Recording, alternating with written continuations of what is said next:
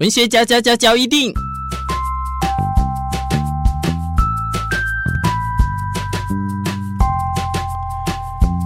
欢迎收听文学交一定。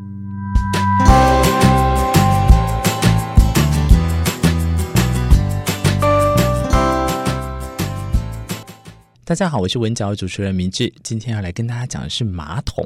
你觉得马桶这两个字是外来语，还是我们本国语，甚至是外星语呢？你有没有想过，当我要去尿尿的时候，我跟小孩子讲说我要去马桶，他会觉得说，那有没有鱼桶，有没有熊桶？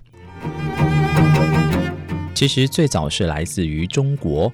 中国啊，对于马桶的详细文字记载是在北宋的时期，欧阳修的《归田录二》中的《木马子》。由此可知，马桶一词并不是什么外来语哦，而是古早就有了。那么，马桶这个词是怎么产生的呢？它又跟马有什么样的关系？现今你我都在坐的这个马桶啊，其实是有学名的哦，它叫做坐便器。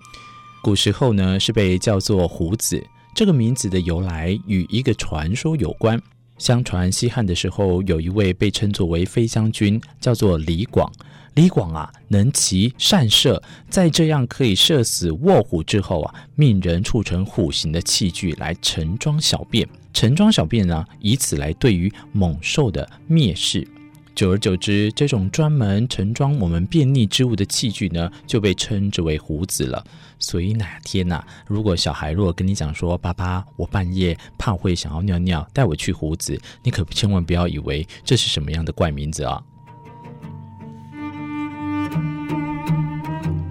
我们再将另外一本书呢分享给你，《西京杂记》。在《西京杂记》上呢，就有记载了有关于马桶的相关文献。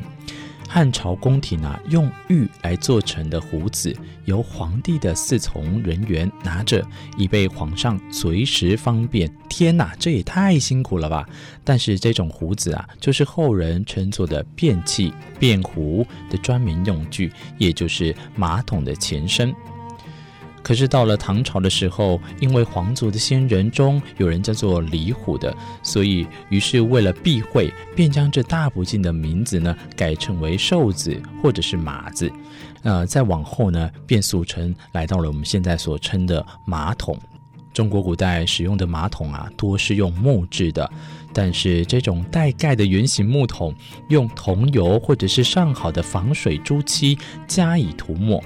在王公贵族使用的马桶当中，为了显示身份，材料则高级得多，有铜制的，也有瓷制的，甚至还有黄金制成的。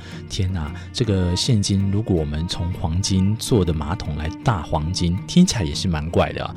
不过到了当代，发展到现在主要以陶瓷为原料的马桶，就是我们现今常在用的，甚至已经有来到了所谓的免治马桶。至于抽水马桶，则是科技进步的产物之下，由英国人哈林顿发明，在一五九六年。今天非常开心跟大家分享，在这相关的前因后果，来自于马桶，也感谢是来自上报提供的资料，也希望跟大家一起来分享，原来马桶可不是外来语，当初还真的不是给马用的，而叫做胡子的马桶。感谢你的收听，明志在这边跟大家说一声再会喽，拜拜。